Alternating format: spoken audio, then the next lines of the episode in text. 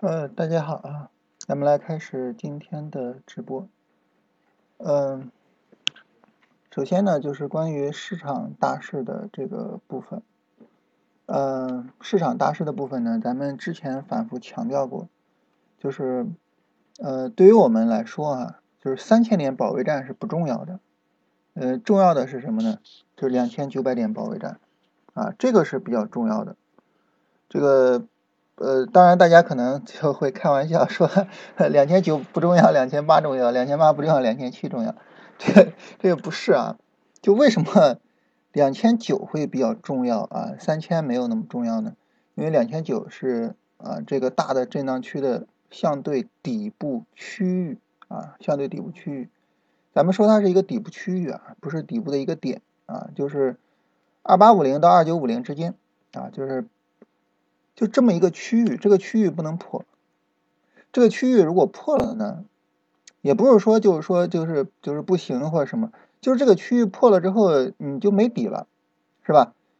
啊，咱们反复说呢，市场呢就是在呃两千九到三千四的一个震荡啊，当然你也可以说是二八五零到三四二零，但但是我们也不用那么准确啊，就是你随口一说就是两千九到三千四的这么一个五百点震荡，是吧？市场就这么一个五百点震荡，所以它如果说维持这个震荡区呢，我们就比较好理解这个行情，就它它还在震荡区里边是吧？嗯，然后向上啊，向下，向上，向下啊，这样呢我们就比较好理解是吧？后边可能是一个向上啊，这样我们比较好理解这个行情。但是呢，它如果说把两千九给破了，就后面何去何从呢？你就没有什么大的依据和判断了，是吧？它后面持续跌也很正常，它破一下涨起来也很正，就没有什么大的判断了。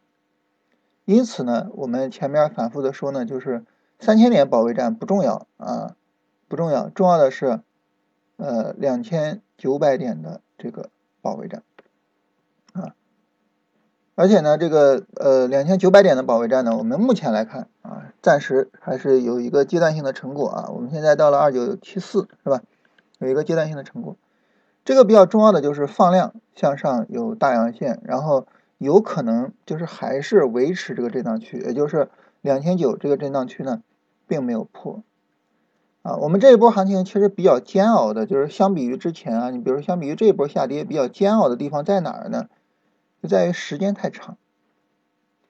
我们上证呢是开始下跌开始的最晚的一个指数啊，其他指数开始下跌都开始的比较早，上证是最晚的，但是呢，它从五月份跌到现在十二月份，是吧？也跌了七个月，就时间太长，就意味着什么呢？首先一个它会特别的煎熬，再一个呢就是各种股票可能就是轮番下跌，整个就跌了一遍又一遍，所以就可能会就是。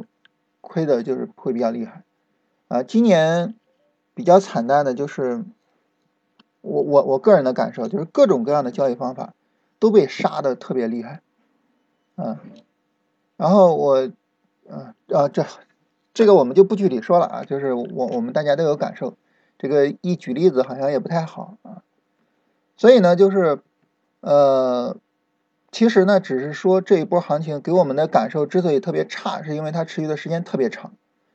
但是从本质上说，就是还是啊两千九到三千四的大震荡，这个大的市场判断啊，这个大的一个就是就整体这么一个市场判断，到目前为止，嗯是没有问题的。所以我们还维持这个市场判断。那么当你维持这个市场大势的判断的时候呢，这个时候就有这个问题，就是。啊，我现在呢就是一个上升过程，是吧？就是或者说下跌过程有可能结束，转为上升过程啊，有可能结束啊。它最终的确认还是要突破三千一百点，但是我们不能等它确认了，不能等它突破三千一了你再做，对吧？你等它突破三千一了再做，你这个太晚了啊。当然它需要等突破三千一才能确认，但是我们现在就就就就提前就开始做，所以呢就是。可能会走这个上涨啊，所以市场大势呢就是这么一个情况啊。然后呢，我们来到一个比较小的运行上，也就是我们对于下周的整体行情的运行去做一个判断。那么关于这个判断呢，我们在周五的这个视频里边也跟大家详细聊了啊。这个周五的视频呢，我一方面呢是比较感慨，就客观条件比较重要啊，这个事儿我自己是很有感触的，所以就跟大家分享了一下啊。然后第二个呢，就是跟大家聊，就是下周市场有可能会有一个调整，时间长或者是幅度大的调整，那个调整我们要有心理准备啊。就是这个调整呢，我们类比了一下之前的行情，就这个调整有可能会是，比如说像这样的啊。像这样的，或者是像这样的啊，我们类比之前的行情，就是它有可能会出现这种调整。为什么呢？因为短时间内出现了比较多的获利盘，所以这个时候你深调是很正常的。关于这个呢，我们可以使用光伏逆变器来感受一下，是吧？你短时间内积累了很大的获利盘，那么这个时候你有这种调整或者有这种调整很正常啊，百分之二、百分之几的调整很正常，因为短时间内的获利盘太多了啊，这个获利盘呢需要。去兑现利润，然后就会有一个深调。那么对于这个呢，我们需要有心理准备啊。什么叫有心理准备？这个事儿呢，我想详细的跟大家聊一聊。这个事儿，我觉得大家可能也存在着一定的误解，是吧？所以有必要聊一聊啊。为什么我说存在误解呢？就这有朋友留言说啊，这个总结一下，可能涨，可能跌，涨也正常，跌也正常，要有心理准备。这个至于是涨还是跌，等我收盘后更新。就就这这个我我能理解，这是一种嘲讽啊，就是。能看出来，大家没有明白啊，可能有人没有明白我说的有心理准备什么意思。我跟大家详细的解释一下，这个有心理准备的意思是说呢，如果说我们是做短线持仓或者是中长线持仓，那么一旦出现这种深跌，你不用担心，然后呢，你该持仓持仓，该按照条件做按照条件做就行了，只要是市场碰不到你的止损。碰不到你的推损，你不需要出场，就不要在下跌中担心害怕，然后自己呢就主动出了。你比如说，你像这个上证这儿，是吧？低开低走啊，低开负的一点八四低开，你想这是大盘指数啊，负的一点八四低开啊，低走最低到了负的二点四五，是吧？然后呢，第二天横了一天之后，第三天低开负的一点二八。就这种盘中的心理压力会是非常大的。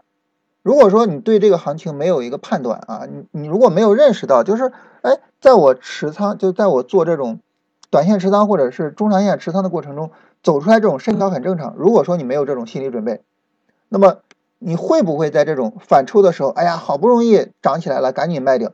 会不会有这种想法？而一旦有这种想法，就麻烦了嘛，拿不住股票了嘛，对不对？所以这是一种情况，就是如果说我们是做短线持仓，或者是做中长线持仓，总之呢，就是你不需要在这个，就是这么时间，就是三天的拉升，我不需要止盈，我也不需要出场啊。这种情况下，那么下跌的时候，只要不扫推损，不扫止损，该拿拿啊，按照自己的条件坚定的做下去啊，不要因为说市场一跌就害怕了，然后就着急卖掉，千万千万不要这样。这是我们说什么短线或者中长线持仓，对吧？那如果说呢，你说我就是做超短的啊，我纯粹做超短的，那这个时候呢，你超短的持仓，其实你该做止盈就得做止盈了啊，可能就是下周一可能就要做止盈了，也就是三十分钟拉升调整，三十分钟的一个上涨，是吧？这个上涨呢，在低周期呈现为拉升调整拉升调整啊拉升，就后续该止盈就止盈，但止盈完了之后，所谓的对这个调整的心理准备指的是什么呢？指的就是，如果出现这种深跌的调整啊，大盘低开个百分之二，千万不要觉得说，哎呀，完蛋了啊，怎怎么怎么样？然后那超短该进场我也不进了啊，我规避一下风险。现在不是规避风险的时候，现在是挣钱的时候啊。所以呢，出现了这种深调，不要说啊，这个深跌了，嗯，不做了或者什么，该做做。当然你要真的觉得有有有有风险，真的觉得危险，可以降仓位嘛。但是呢，该做做。我说的有心理准备是这个意思啊，特别的跟大家聊一聊这个啊，这是关于市场大势啊，就整体的市场大势以及下周的大盘的一个情况啊，这个大家有没有什么问题啊？没什么问题呢，我跟大家往后再接着聊一聊，接着我们聊这个主线板块这个事儿，大盘方面啊，大家看看有没有问题。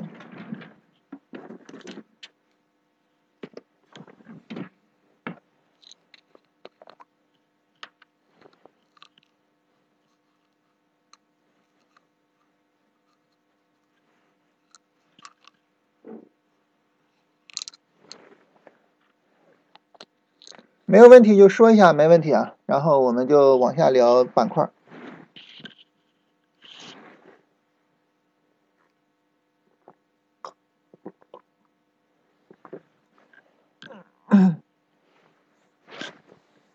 好，咱们往下聊板块啊。这个板块呢，现在来说，我觉得就是整体的形势还是比较明显的啊。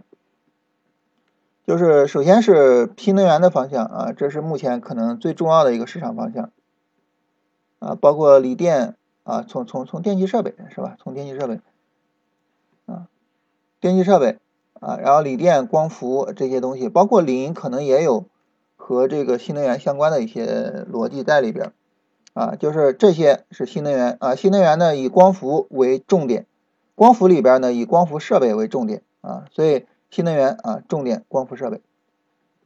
第二个特别重要的呢就是科技类的方向啊，科技类的方向呢包括混合现实、消费电子、算力、半导体、元器件啊等等这些，其中呢以混合现实最为重要啊，另外呢就是其他两个啊，一个是军工的方向，一个是消费的方向。军工的方向以航空为重点，消费的方向以酿酒为重点，但他们两个的重要性相比之下呢，不如新能源和科技。同时呢，我们也能理解，就是他们两个的弹性也不如新能源和科技，所以我们做操作的重点应该是往新能源和科技的方向去做。啊，这是两个比较重要的主线啊，这两个比较重要的主线啊。然后关于这个呢，大家可能会有一些问题啊。说主线光伏直接拉起来一波流的可能，就这个呢，就关于这个问题啊，我们呃有几个角度可以可以聊一聊啊，两个角度吧。第一个角度呢，就是我们不能有这种想法，你你不能有有任何这种啊，就是它直接拉起来，它会不会是一波流？它怎么怎么样？不要有这种想法啊，就是它跌的时候你会不会做它呢？不会做。它拉起来你会不会做呢？啊，一波流不会做。那什么情况下才会做它呢？没有，它跌的时候，我觉得哇，这个板块风险好大啊，不能做；它涨的时候，我觉得啊，这个板块风险好大，不能做。就跌也不能做，涨也不能做。什么时候能做呢？涨到高点的时候，哇，这个好像这个板块好像真的很牛啊，买进去，一买进去就在高点站岗了，对吧？你你不能这样的啊。其实做交易呢，无外乎就是两条路。啊，就是就是我，我们想一想啊，就是你做股票，其实无外乎就是两条路。第一条路呢，就是我在下跌的时候持续买；第二大第二条路呢，就是我上涨的时候顺势做。这两条路你得选一个，啊，是吧？那么下跌的时候持续买，这就是价值投资的路子啊。当然，说实话，这个路子我我也不行哈，我也没资格跟大家聊啊。那我能跟大家聊的就是什么呢？就是上涨的时候顺势做。那么如果说我们做上涨的时候顺势做，你千万千万不要有啊，它直接拉起来，它怎么怎么样啊？它这个风险大什么？千万不要有这种想法。为什么呢？因为这个所谓顺势做什么意思？顺势做，顺势做永远是这个意思，就是我高点买，更高点卖掉。就是你你顺势做操作，顺势买股票，一定是这么买的，啊，当然这个高点呢，咱们为了解决这个高点买的问题，咱们是等回调做，是吧？你等回调做，相比于最低点，你也是高嘛，对吧？总之就是你一定是在高点买，然后在更高点卖掉，啊，那么当你做的操作是高点买，更高点卖掉的时候，那么这个时候实际上啊，那么就不要因为各种原因。去找理由说啊，我我我上涨的这个板块我不做它，千万不要这样啊！所以这是第一个从逻辑上啊，第二个呢从具体操作上呢，就是这里存在一个级别的问题啊。如果说呢咱们做超短，光伏并不是直接拉起来的，我们以光伏设备为例啊，光伏并不是直接拉起来的，它是什么？嗯，上涨。调整，但这个上涨调整我们应该发现不了，因为幅度太小了。上涨这个幅度比较大，你肯定能发现啊。我们就在这儿发现光伏的调整，就在这三天里边，你可以随便买，是吧？它并不是直接拉起来的，它是经过了一个蓄势调整、爆发、充分调整、然后更大的爆发，它是有一个很充分、很充分调整的啊。就如果我们做超短，它并不是直接拉起来的。那你说我如果做短线呢？你做短线，你的操作机会还没到啊，是吧？你做短线呢，它应该是这样拉升、调整啊。当然这个调整我们不知道什么时候出来，也不知道什么价位出来啊。就但但是你做短线一定是这种拉升调整，对不对？一定是这种。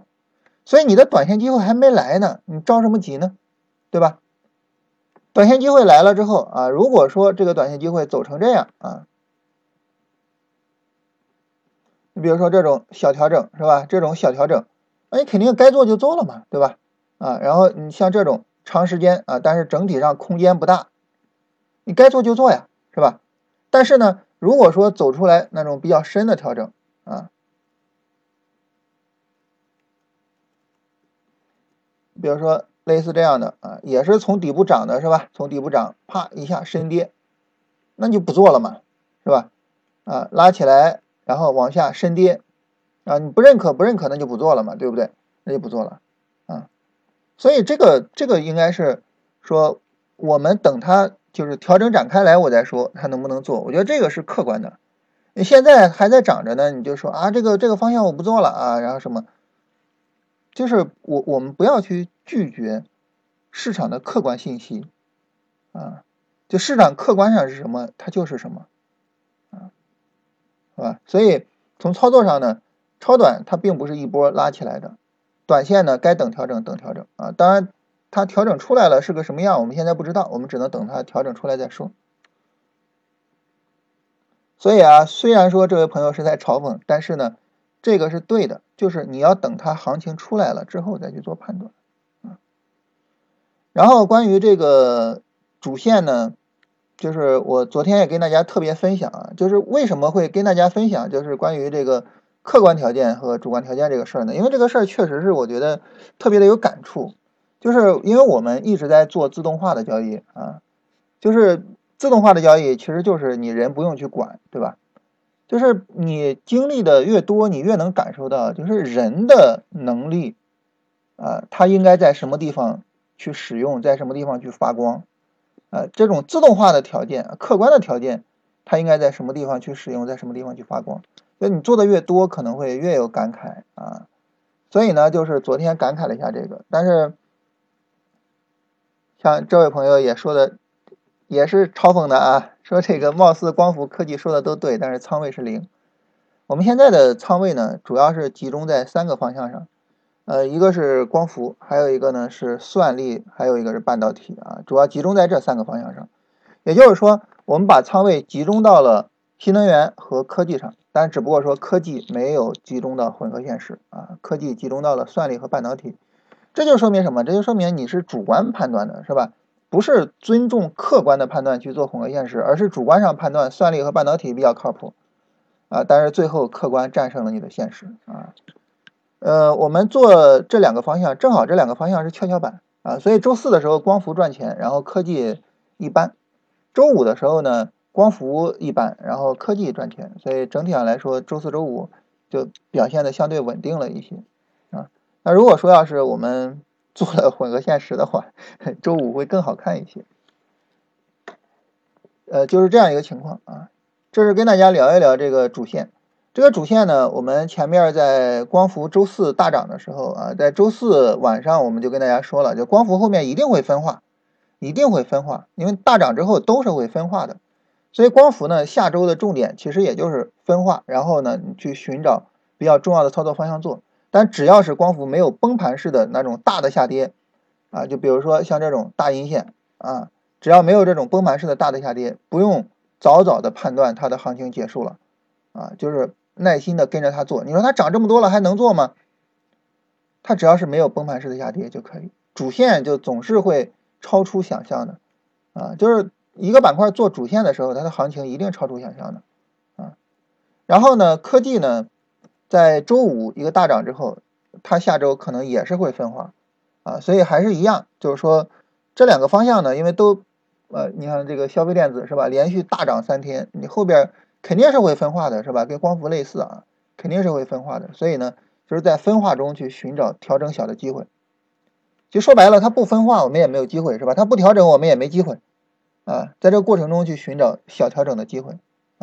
这个小调整既包括什么呢？板块小调整的机会，也包括我特别看好这个市场方向，然后呢，这个我去寻找调整小的个股机会啊，就是这两个方向。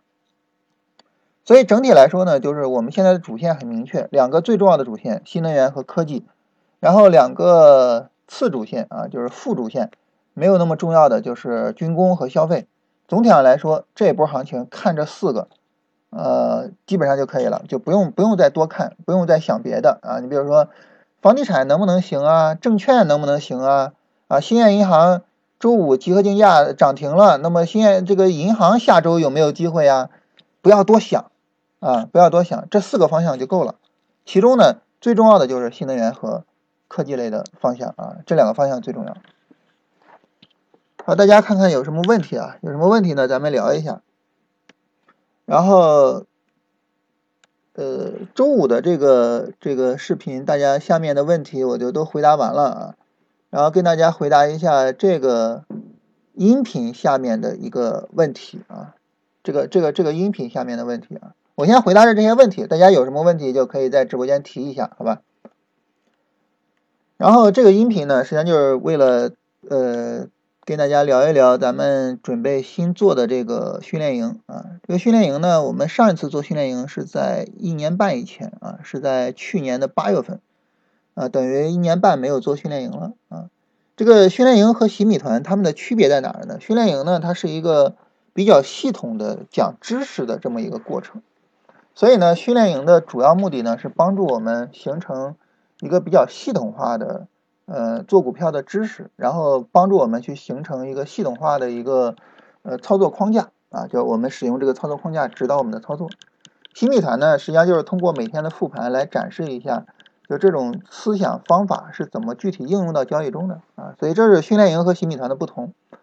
呃，那么这有朋友问说，为啥要收费了？买了半年的啊，这个买了半年的新米团是吧？就是新米团和训练营是不一样的啊，他们两个是独立的东西。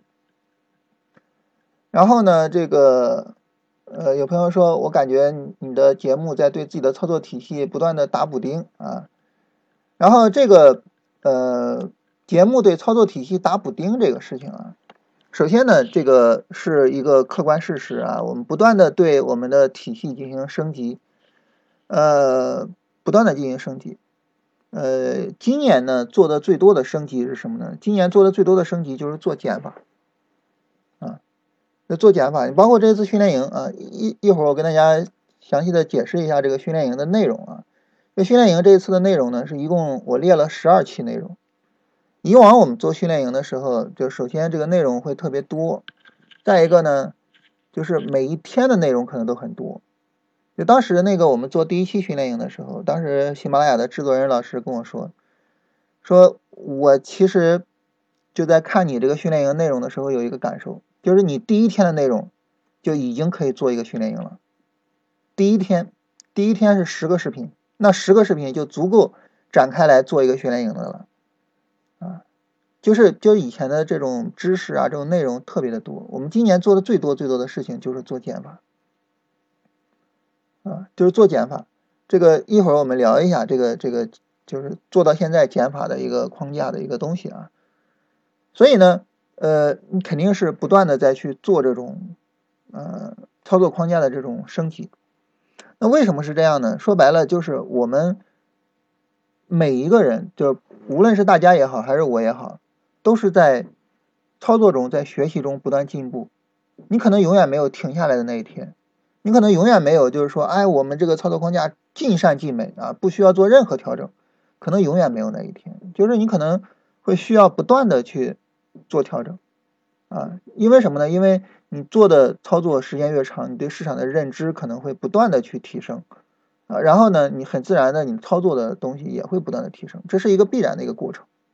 啊，我跟大家聊一个比较有意思的一个事情啊，这个事儿可能大家从来都没有想过啊，就是这个期货，啊，呃，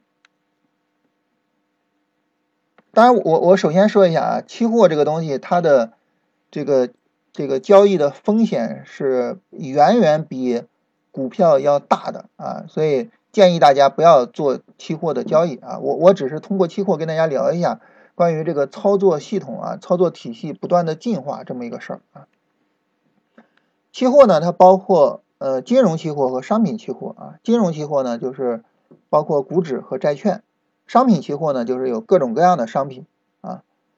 那么我们大家比较熟知的啊，一个呢，比如说像碳酸锂，我们大家可能比较熟知啊，因为它和锂电有关系，是吧？还有呢，你像生猪，是吧？有猪周期，咱们可能比较熟悉。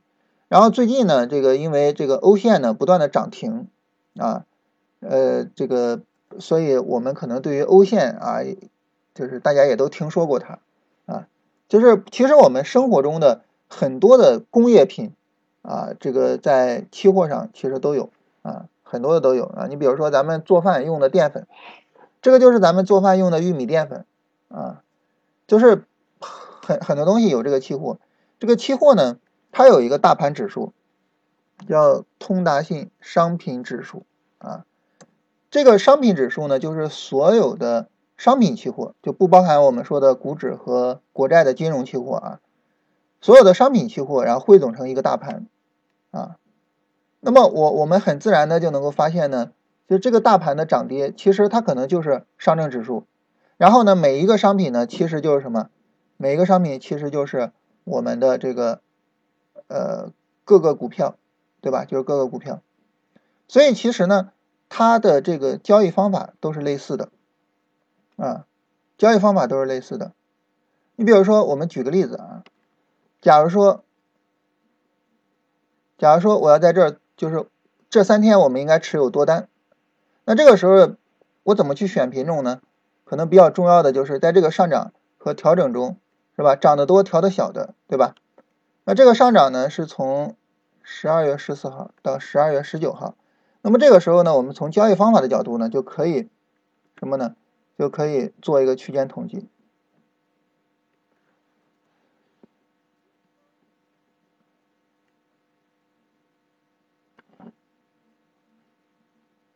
然后呢，我们就去找这个走的比较好的品种，其实就和我们呃做股票去找这个走的好的板块，找走的好的个股是类似的，就是这个方法通用的啊，都是通用的。我们能够把这个方法应用到股票上，就能把它应用到期货上。你看，这就是一种拓展，是吧？这就是一种拓展。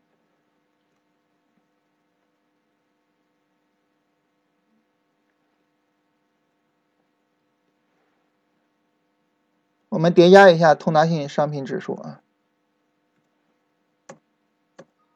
然后你叠加了之后呢，就你你知道它的位置在什么位置。那么很明显，走的最好的是欧线，也就是说，你最最值得你去做多的就是欧线啊。我们刚才是到了十九号啊，十四号到十九号，十四号到十九号，十九号在这儿。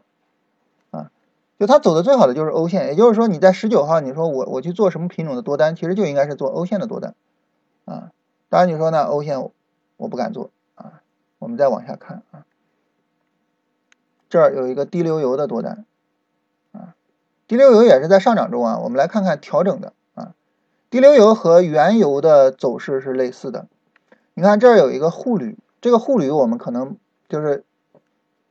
就是像铝这种东西，我们可能一一直不太注意，但是就是它可能也不像欧线那么出名，但是很明显，你要是做超短的话，沪铝的走势很不错，而且也有一个很不错的超短机会，是吧？然后燃油和原油走的也很接近啊，然后这个地方我们也可以做原油，呃，做燃油是吧？后面也有一波行情，就你会发现，当我们把我们的做股票的方法拿过来去应用到期货上的时候，它居然是通用的。是吧？呃，你看这个苯乙烯啊，商品指数是在这儿上涨调整，苯乙烯是一个什么走势呢？三连阳的上涨，一个小十字星的调整，这个很明显是可以做多的，是吧？非常明显可以做多啊。然后呢，苯乙烯就拉了一根大阳线啊。所以就是我们在选择操作品种的时候，其实跟股票是完全一样的啊。你看。白银这个走势，然后我就可以做白银的多单。就这个事情呢，我自己我从一二年开始做期货，啊，我从一二年开始做期货，然后整个就是我做很长很长时间期货，都没有这种思维，一直到我们做股票发现主线这个概念，然后呢，围绕着主线板块做，我才认识到其实期货也可以啊，也能这么做呀。然后呢，我们就在期货上也这么做，但是你说啊，你认知提升了，你的操作方法就是不能改。你就还得跟以前一样，你不能在期货上去运用主线的这种思维，有必要吗？没有必要。咱为啥非得较这个劲呢？是吧？你的认知提升了，你的操作方法自然而然就要提升啊。所以我们就在期货上加入了这个东西。在期货上加入这个东西之后呢，我们发现又发现了一个很有意思的现象，就是其实你在期货上做超短、日线超短，跟你在股票上做日线超短，它其实是一样的，没有什么太大的区别。啊，就是盈亏的，就是盈亏比、成功率各个方面都差不多，所以呢，你这个时候的期货交易对股票交易并没有一个很大的补充，所以我们就做了一个非常大胆的设想，就我在日线上能够分辨出来主线，有没有可能我在一分钟上也能分辨出来主线？期货有一个好处，就是它可以随时进出，有没有可能我在一分钟上分辨主线，然后在一分钟上进出？然后就实现非常稳定的盈利呢？哇，这个想法冒头的时候真的就是很大胆啊！因为你可能很难想象，就是去在一分钟行情上找主线，哇，这是个什么概念？然后我们一般说主线都是日线，对不对？然后我们做了一下尝试，结果发现可能真的是有可能能做好的啊！当然我们到现在还没有做好啊，还没有做好，但是我我我们在弄这个东西。但是你说你就不能弄啊？你的方法就必须得稳定啊！你哪怕是认识到了一分钟上也有主线，你也不能够去做一分钟的交易，你必须得在日线上做，有必要吗？没有必要，对吧？就是认知提升了，那么操作框架肯定是要调整的。但这个调整，我觉得打补丁这三个字不太准确。我觉得其实就是什么，就是不断的去提升自己的认知，然后优化自己的框架，就这个。这个过程可能会伴随我们一生。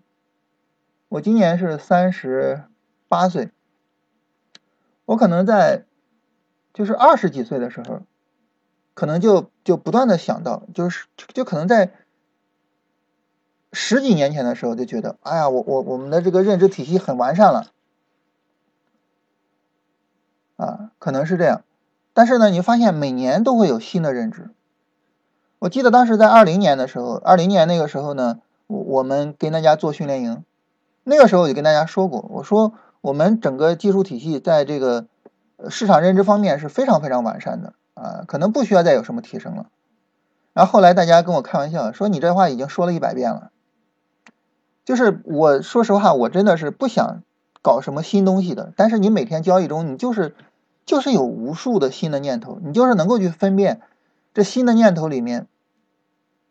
啊，你可能一百个新的念头，可能里边有一条是有用的，你能把那一条有用的分辨出来，你为什么不去用它呢？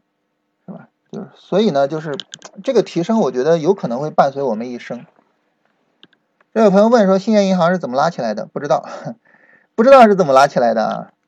嗯，你说不好是乌龙指，也说不好是什么其他的原因，不知道。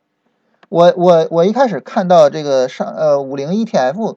不不是那个上证五零的指数被拉起来，我当时的第一反应是，是不是有某些 ETF 这个需要买股票导致的？结果我发现只有兴业银行自己啊，其他的五零的股票都没有动静，那可能就就是有乌龙指啊或者什么的。然后兴业银行也出了一个利好，但是那个利好完全不足以支持它涨停啊，所以具体怎么拉起来的不知道。看周一就知道了。如果周一大幅度的低开，那就说明就可能就是乌龙指了。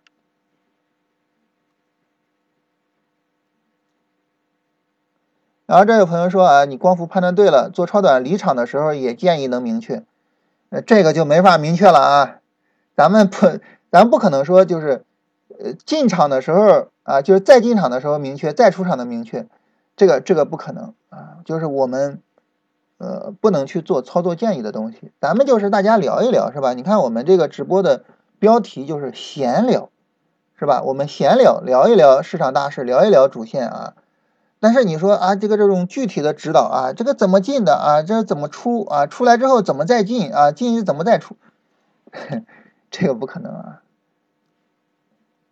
然后说这个判断错误的时候也能明确止损，其实这个判断错误呢是这样啊，就是我们在做这个。我们在做主线判断的时候，啊，我问大家一个问题啊，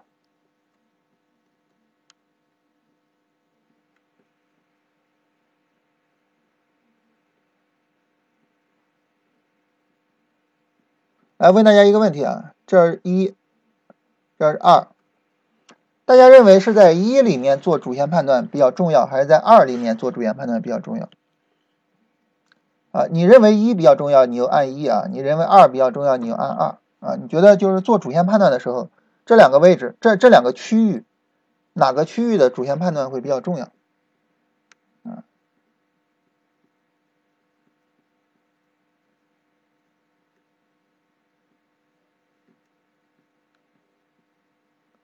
这个是一，这是二。这个二我画的特别高啊，这个包含了我们内心对股市的期待啊。一跟二，你觉得哪个区域的主线判断会比较重要？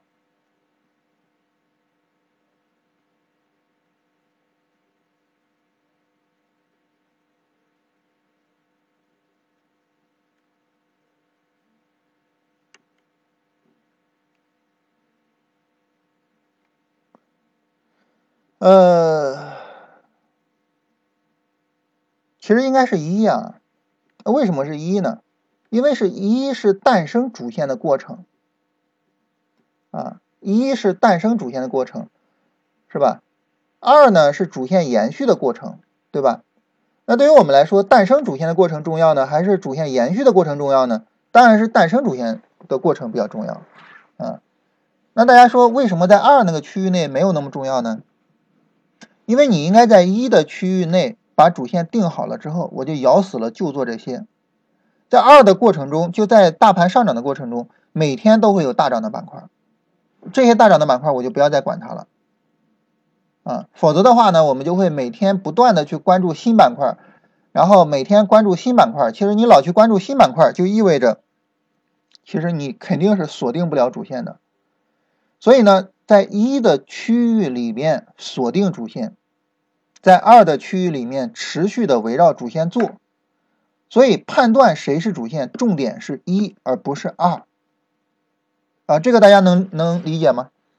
或者说选二的朋友，就是你有什么观点啊？然后说一下，呃，咱们交流一下。就是我判断谁是主线，我要在主线产生的区域内做判断。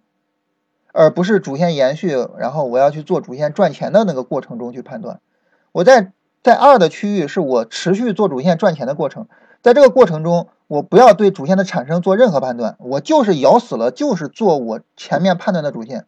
你其他板块再大涨再来扰乱我，我都不管，跟我没关系啊，就是这样。你比如说后边后边肯定会有再有新的板块出现。我不管，跟我没关系。我现在我后续要做的就是新能源跟科技这两个大方向，然后顶多顶多就是军工跟消费，啊，就撑死了就是这四个。我我我不再往外扩了。再有什么新的，我先放一放，我先不管它，啊，我现在是咬死主线挣钱的时候，而不是不再是判断主线的时候了。就在二的过程中，不再是判断主线的时候了。啊，大家能不能理解这个啊？就是尤其是选二的朋友，能不能理解这个？然后或者说你有什么不同意见啊？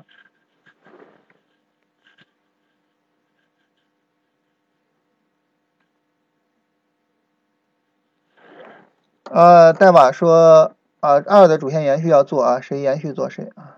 呃，带动大盘第一次启动回调的位置啊，后边拉升不扩。呃，那我们就可以说是，就可以说是。一到二的一个转折点是吧？这个二确认了之后，就不要再增加新板块了，啊，也就是说你最晚最晚，最晚最晚，就是大盘第一次调整，到这个地方把主线确定了，后面就这样了，咬死了就不再动了啊。锂矿上一波主线失败啊，怎么判断能否延续？其实就是看调整力度嘛。锂矿上一次调整力度太大了。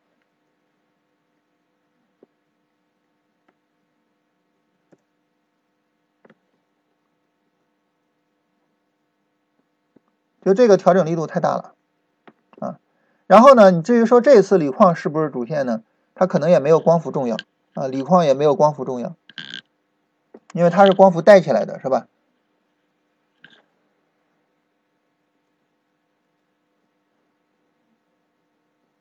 所以我们这里就来说到啊，这里就来说到，就是为什么会出现说对主线的判断错误呢？因为你要在一里面去判断主线，最晚到一到二的转折点去判断主线，所以你的判断的准确度百分之百是很低的，这是百分之百的啊！你说我判断一个主线，这个板块就一定会成为主线，那这个时候可能会有点问题啊，可能会有点问题。就经常性的呢，我们可能会去试探三五个板块。最后有一个板块走成主线，所以它的准确度一定是不高的，啊，一定是不高的。那大家说呢？我为什么不等到二啊？不等到确认了之后再去判断呢？有两个原因。第一个原因呢，就是有一些板块是在下跌中产生的，啊，我们在在这个地方，呃，在这儿，在这根 K 线上产啊，不是这根 K 线，这根 K 线产生了减肥药，对不对？啊，这是下跌中产生的，是吧？然后呢，这根 K 线产生了传媒娱乐，是吧？下跌中产生的，就有一些主线确确实实就是在下跌中产生的，啊，你包括什么呢？包括我们在这根 K 线上产生了光伏，也是在下跌中产生的，对不对？也是在下跌中产生的，就是确实有一些板块会在下跌中产生，这是第一个。第二个呢，就是考虑到交易心理，就如果说光伏你前面没有做它。就它在下跌中产生，你没有做它，然后这根如果说这根光伏的这根阳线你没有吃到，后面你做光伏一定会非常忐忑，就没有办法非常坚决的去做了。所以宁愿一的判断准确度不高，也要在下跌中去试探。但那我们怎么去控制成本呢？就是把仓位降下来啊，通过把仓位降下来去试探，只要是你它。行情初期你挣到钱了，后边你再去做，你就会做的比较顺利。只要初期你没有挣到钱，犹犹豫豫一定做不好。最可怕的是初期不挣钱，然后到后期重仓反倒赔钱，就等于你明知道它是一个主线，最后你在这个主线上是赔钱的，这是比较麻烦的。所以呢，在一的过程中去做判断是是是是是很重要的。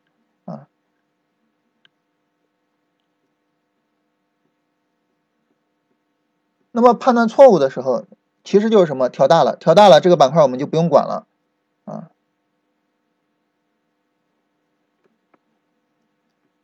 所谓判断错误就是调大了。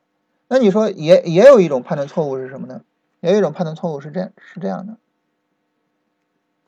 就拉升调小了啊，因为它调大了，你就不做，你也不会赔钱哈。所以比较重要的是第二种，就是调小了，我做进去，但是它没有延续性。跌下来了，这种会把我们止损掉，啊，这种会把我们止损掉。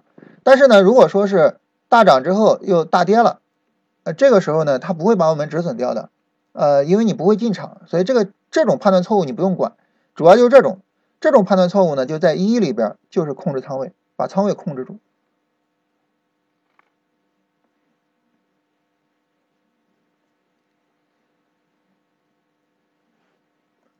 关于这个问题，大家看看还还有没有问题啊？有问题咱们再聊一聊啊，因为我觉得这还是比较重要的问题啊。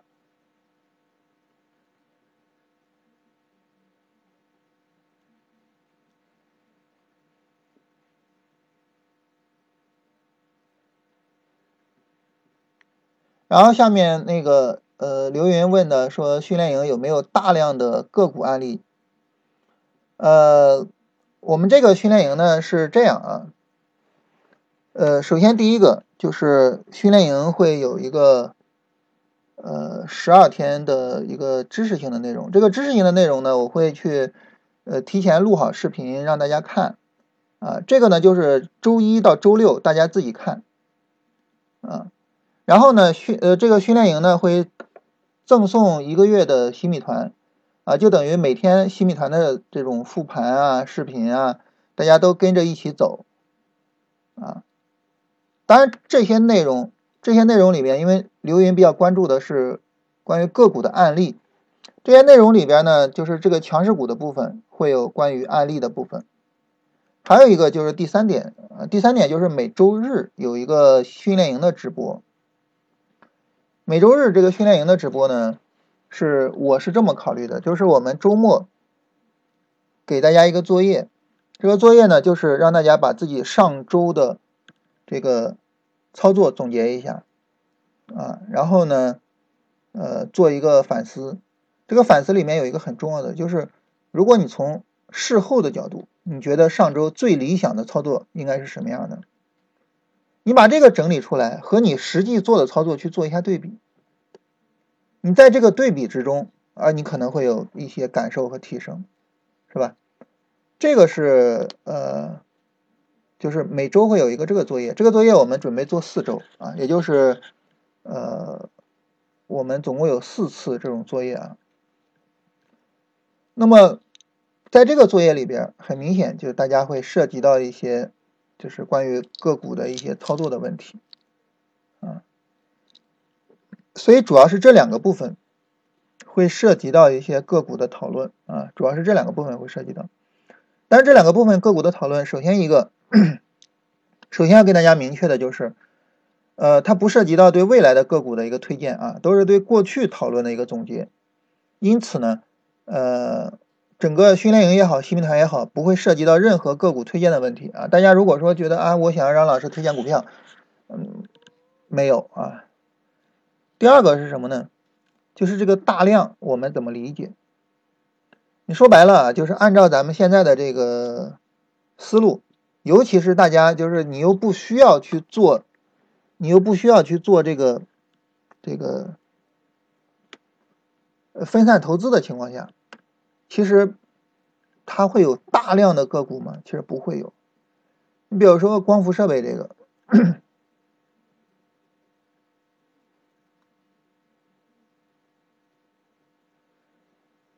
光伏这设备这个呢，我们去选的话，就是从十二月二十一号。到十二月二十七号，做我我对它做一个涨幅的排名。那么，当我们把这个涨幅排名做出来之后，实际上我们在十二月二十七号选的时候，你就看前面几位就可以了。你看前面就是六十多，断崖式的下跌到三十多，然后又到二十多，然后又到二十以下，是吧？其实你基本上就是看前几个股票，你我觉得最多最多啊，也就看到这儿。再往后的不太用看了，为什么呢？因为你后面，你比如说，就是指数一波行情，它只涨了百分之六，百分之六点几，有必要看吗？没有太大必要去看它，对吧？百分之六点几，有必要看吗？没有太大必要。当然你说，哎，它后边也涨了呀，那么废话吗？光伏那么涨，它怎么可能不涨？但是你有必要去看它或者去做它吗？没有必要。所以就看前面几位就可以了。比如说，我最多看到前十位，是吧？所以这个时候就存在说大量案例吗？没有，就就这十个讨论一下，讨论一下谁能做谁不能做，是吧？咱们做龙回头啊，你像这种连续涨停的你没法做啊。你做龙头的话，你肯定会做它，对不对？但是呢，你做龙回头的话，这种连续涨停肯定是不能做的嘛。啊，它没有调整，是吧？这个也也基本上也是没有调整啊。所以你没有调整，你就没法做。那这个呢，有调整，它可以进入一个讨论视野。当然，这个调整你说它就是大了呀，或者怎么样了再说。但至少这只股票是可以讨论的。这个就就明显调大了啊，这个这个都不用讨论了啊。这个调的也稍微有点大，但是还可以接受啊，比上一个好一点。这个调的比较小，这个还可以。这个是北交所啊，这个明显有点大。这个还可以，哎，不用再往后了啊，不用再往后了，哎，对，最最多就它了。那这样的话，其实你值得讨论的股票有哪些呢？没几个，对吧？一个、两个、三个、四个、五个，值得讨论的股票，能进入视野的就五个，啊，就五个。所以这种情况下的话呢，就是你就看这五个就可以了。看这五个，讨论这五个，所以你说有没有大量案例？这个大量就得看我们怎么去定义它，对吧？我们可以把各个各个主线，呃，都做一下复盘。但是呢，每一个主线在那个阶段，可能只有很少的股票需要去看。比如说减肥药，减肥药呢，当时我们去选股的时候，它在这儿涨，是吧？九月十一号到这儿，九月十三号跌啊，我们去找它的个股去。看啊，到九月十三号啊，同样是做这个区间统计啊，九月十三号区间排行减肥药，然后呢，我们就看到有一个非常重要的断层，就从四十一下断层到了十几，啊，就基本上就是就这个板块基本上就只有这一只股票特别值得看，其他股票都不太值得看，啊，如果说你想扩展的话，其实也就扩展到。扩展到九几，最多扩展到七，再往后的就不用再看了，没有必要。就是你看它干什么呢？对吧？所以呢，就是长山药业，呃然后这个就是金凯生科，然后什么这些，就就最多到七就可以了，后边就不用看了。所以就是这样啊，就是我们可以把这个各个都聊一下，但是个股不会多的，就值得讨论的个股不多。和之前的龙回头训练营一样嘛，其实就是就是做了大量的减法，我觉得就是可能是我们今年做的最多的啊。我把这个内容简单跟大家说一下，大家能就能看到，就跟之前的内容差不了太多，但是就是做了一个减法。首先，这个市场认知框架就是咱们的那个趋势波段短线啊超短，然后他们互相演化的那个逻辑是吧？然后行情四阶段，这个是大家非常熟的，然后行情力度。啊，行情力度的讨论，行情力度的讨论呢，我们以往呢比较重视的就是拉升回调，然后讨论这个调整这个事情，是吧？然后我觉得现在就可以重点的去聊一下拉升的力度啊。然后呢，我们把这个我们把这个跟成交量的部分放到了这里啊，跟成交量的部分放到了这儿啊。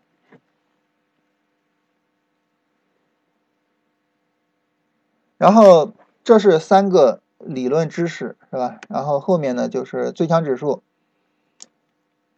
呃，最强指数的判断，最强指数的判断呢，就是咱们现在反复强调的啊，就只有上涨的时候才有最强指数，下跌不存在最强指数。所以在上涨的时候，你判断出来最强指数之后呢，你就可以在第一次超短的时候把最强指数买进去啊，然后去操作最强指数。然后在这个过程中呢，就是如果你只做最强指数，有可能也是能赚钱的啊。这个我们可以详细到时候讨论一下。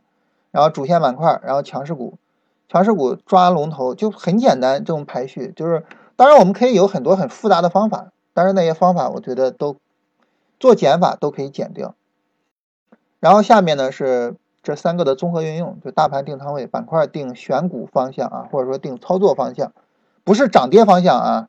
操作方向啊，然后个股定操作，这个操作指的就是进出场嘛，就进场和出场，然后最后呢是一个综合运用，这综合运用呢就是一套完整的一个交易策略啊，然后就后边就是执行和交易总结，交易总结是就是可比较重要的吧，然后周末会直播详细跟大家聊的。关于综合运用这个啊，关于综合运用这个，我我问大家一个问题啊，我我。问大家一个问题，然后呢，我们来感受一下啊。咱们还是以光伏设备来吧。大家觉得我们这一次做主线做光伏设备，你觉得是否具有抄底的属性？就是综合运用这个事儿啊，在这个问题上是最重要的。你把这个问题理解了，整个综合运用你就知道它我们要怎么用了。请问，我们这次做光伏设备是否具有抄底的属性？这个问题呢是今天有人问我的啊，然后我转过来跟大家聊一聊。你是否认为它有抄底的属性？这次做光伏，你觉得有没有抄底的属性？对这个问题的理解，就决定了我们能不能理解和接受这一整套的交易策略。这是这一整套交易策略的最核心的问题。我刚才说啊，一会儿我跟大家聊一聊这个策略，其实就是聊这一个问题。你把这一个问题聊通了，超短的这一套策略就通了啊，因为它是最核心的一个问题。这个问题你如果聊不通，它会比较麻烦。有朋友认为有抄底属性是吗？这个问题大家可以积极的聊一聊啊。然后我先回答一下大家上面的问题，然后大家积极的参与一下这个问题，因为这个问题至关重要啊。你是否认为做光伏设备具有抄底属性？这个问题至关重要啊。有朋友问说后排有没有可能补涨？咱们啊不要考虑什么，不要考虑可能性，因为你一考虑可能性，你的交易就没法做了，对吧？你考虑可能性，那什么都有可能啊，那你交易还咋做？没法做了，对不对？所以对于我们来说，最重要的是考虑什么？考虑概率，什么情况下概率更大，而不是考虑可能性，理解这个意思吧？啊，当然你像寡人说的这个也没问题啊，就补涨到了前排再去看啊。这次一共多少天？知识性的内容十二天，呃，直播是一个月。啊，就是大家首先是周一到周五，呃，在洗米团去看这个每天的洗米团的直播，然后呢，周末我们有一个点评作业啊，点评作业的一个直播啊，当然这个就需要大家积极的把这个作业给完成，所以你可以认为总共持续两周，也可以认为总共持续一个月啊。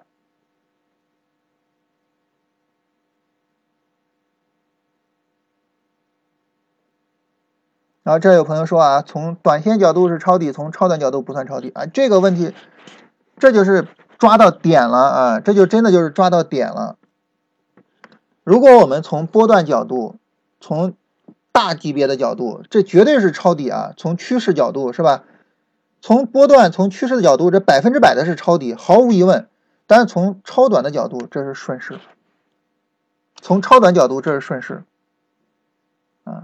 所以级别是一个核心问题啊，是一个核心问题啊。那么对于我们来说是什么呢？对于我们来说是，我们这次训练营就是一个纯粹的超短训练营啊，不涉及到短线交易，不涉及到波段交易，就是一个纯粹的超短训练营。我们的目的并不是完整的跟大家讲所有的交易知识，我们的目的就是把超短这个东西彻底讲透它。那么，当你要把超短这个东西彻底讲透的时候，其实很重要的一点就是，我超短是在短线上涨中做，所以一个短线上涨的内部发生了什么，对我来说是最重要的。也就是说，在这一天之后发生什么，对于我来说是最重要的。在这一天发生，就是在这一天之前发生了什么。无所谓，不用管，跟我毫无关系。在这一天之前，我们光伏我们看都不看，你看一眼都不会看他一眼的。但在这一天之后，一切都不一样了。那么，当一切都不一样了之后，这前面发生了什么重要吗？不重要，无所谓，过去了，翻篇了，没有意义了。这个是重点。你建立起来这种思维，超短就能做好。你建立不起来这种思维，就可能还是会，就是纠结于短线呀、波段呀、趋势呀等等等等等等等这些东西，就还是会纠结这些东西。啊，只有我们真正的就是把短线行情拆分出来，啊，每一段短线上涨开始的起点上。前面的行情我不管了，我从这一天开始做。只有建立起了这个思维，你才能真正把超短给做好。所以呢，我们这个框架呢，就这这个一整套策略，首先第一点就是我们要知道，我要以那个为界，一分为二，把这个做到了，才是简单的、纯粹的聊超短，而不是说就是哎呀，我们是为了认识市场啊，我们要建立一个整体的体系，我们要怎么样？不，不是的。你就好比什么呢？就好比我我们现在在我刚才跟大家说嘛，我们现在在弄那个期货的一分钟的东西，啊，那个东西呢，它是什么？就在这一分钟之后，一切都不用管了，前面发生了什么你不用管它，跟你没有关系，你只管在这一分钟之后它是主线就行了，就只管这一分钟的事儿，就这个这个是很重要的啊，这个是很重要的。如果我们就是一旦想多了啊啊抄底呀或者什么呀，你发现你超短是做不好的，为什么呢？我们来看这儿，它是主线对不对？这是不是抄底啊？是抄底，是不是？是抄底，而且这个它不但是抄底啊，而且我们注意看啊，没有底部结构啊啊下跌反抽主跌反抽。新一轮下跌，新的主跌有底部结构吗？没有啊，价格创新低，指标创新低啊，什么都没有啊，然后它就直接成主线了，那你怎么办？不做吗？对不对？当然我们可以说啊，光伏它可能不够稳定，但是酒呢？咱们酒咱们用 ETF 来代替啊，酒在这儿暴跌了一把。价格创新低，指标疯狂创新低，然后它就成为主线了。然后你说啊，九抄底，我我我不做它，有必要吗？所以，所以要有这个思维啊，这是这一套框架最核心的，或者说，这是我们这个就这一次做这个训练营最核心的，就是就是讲超短，没有别的，什么都没有，就是超短。不考虑短线操作，不考虑波段操作，不考虑定投，不考虑什么，就是超短，就是把超短做好，啊，所以我觉得就是你要说这个训练营最大的核心点在哪，就是减法，就是减法，就除了这个其他都没有，就是减法。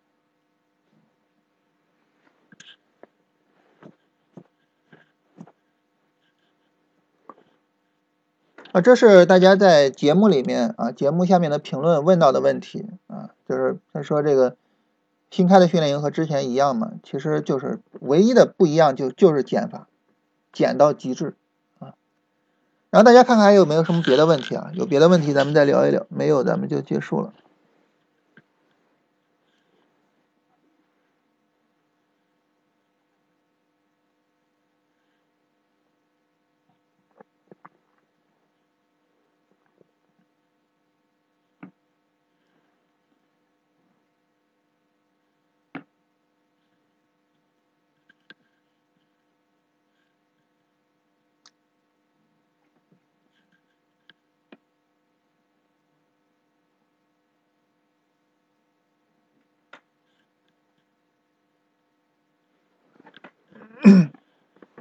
这个超短机会多，盈利最快，但是你反过来赔的也最快，对吧？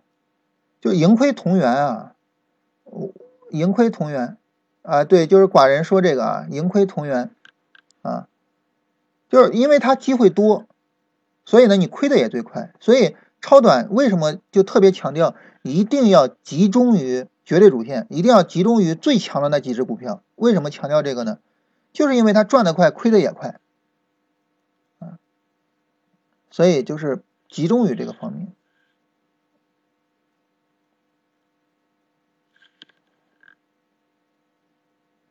如果说我们就是对于超短亏得快，没有一个没有一个意识的话，哇，这个会非常麻烦，会非常非常麻烦。为什么？因为他每天都能做，是吧？每天都能做，然后你亏的那么快。呃，那那那这是麻烦大了。你有可能说做短线或者说做波段，你有可能做做两年也亏不了多少钱。但是你做超短，如果没做好，有可能一个月就亏个很很大一笔钱。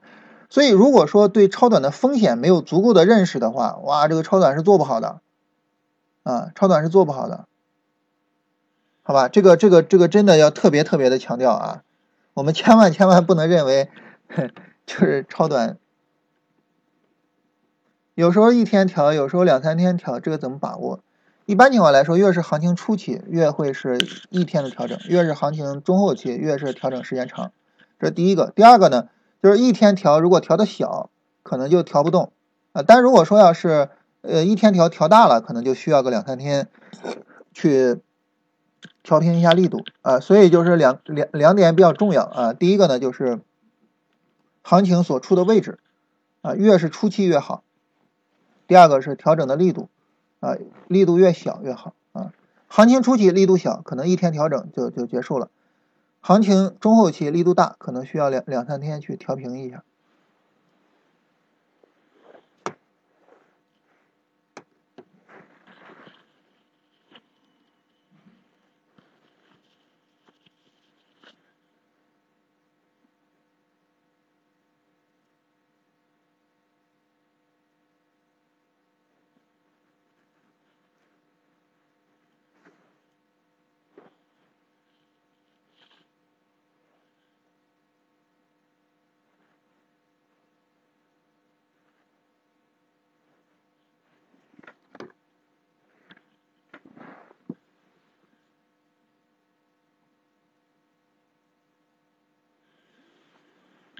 超短不能每天做，还是要控制一下啊。其实就是得学会空仓。超短如果学不会空仓，首先一个利润留不下来，再一个呢，有可能就是每每一波大盘的下跌都把你的利润都吃掉，你积累不了利润，就是就就超短特别的需要空仓啊。做龙头有什么好的方法？这个我。我我没有，我到目前为止还没有，呃，就是关于做龙头的。你比如说那个清源股份，清源股份，就是如果说我我后面要去做它，我怎么做？我我到现在还没有稳定的方法，所以关于这个我我没法回答。我找了很多资料在看啊，但是呢，没有很好的，没有总结出来很好的方法。但是有一点啊，是现在呃我找的资料的一个很多资料的一个共通点，我我不知道是因为市场环境问题还是因为什么问题啊，就是导致大家有这么一个变化，就是什么呢？很多人不做打板了，开始做开盘买入。我不太清楚是为什么，但是现在很多人是这么做的，就开盘买。然后呢，卖出呢，往往是早晨冲高卖，也就是在九点半到十点之间。但这个做法是到底是怎么怎么怎么做的？我我就是为什么会有这种，我不太清楚啊。你比如说，比如说就是就是这个冲高，这儿有一个冲高，然后冲高的时候卖掉，啊，就是早盘买早盘卖，是。现在很多人这么做，就是我找的资料里边，现在很多人这么做。但是怎么样去形成一种比较稳定的这种方式，现在我还不太不太能讲。你比如说像长山药业这种啊，像这种走势呢，像这个调整的时候，还有像这种调整的时候做。很正常，然后到这儿做，就觉得位置高，调整不充分，这种呢就震荡有点剧烈。像这个呢也可以接受啊，啊后边就没了嘛，因为这个这个调整时间短肯定不会做，时间一长就崩了嘛。就整个这个里边，也就是说，就像这种连续阳线大涨，怎么做？不知道。我我现在还没有看到很稳定的方法，但是这个东西有没有必要去研究，或者说能不能找到稳定的方法，我不知道啊，就我不太清楚我能不能找到稳定的方法，但是我会去看一下，会去研究一下。那么我们很明显的能够感受到，你肯定在做光伏的过程中，肯定是做清源股份是最挣钱的。但是具体怎么做呢？我就不知道了，超出我的能力。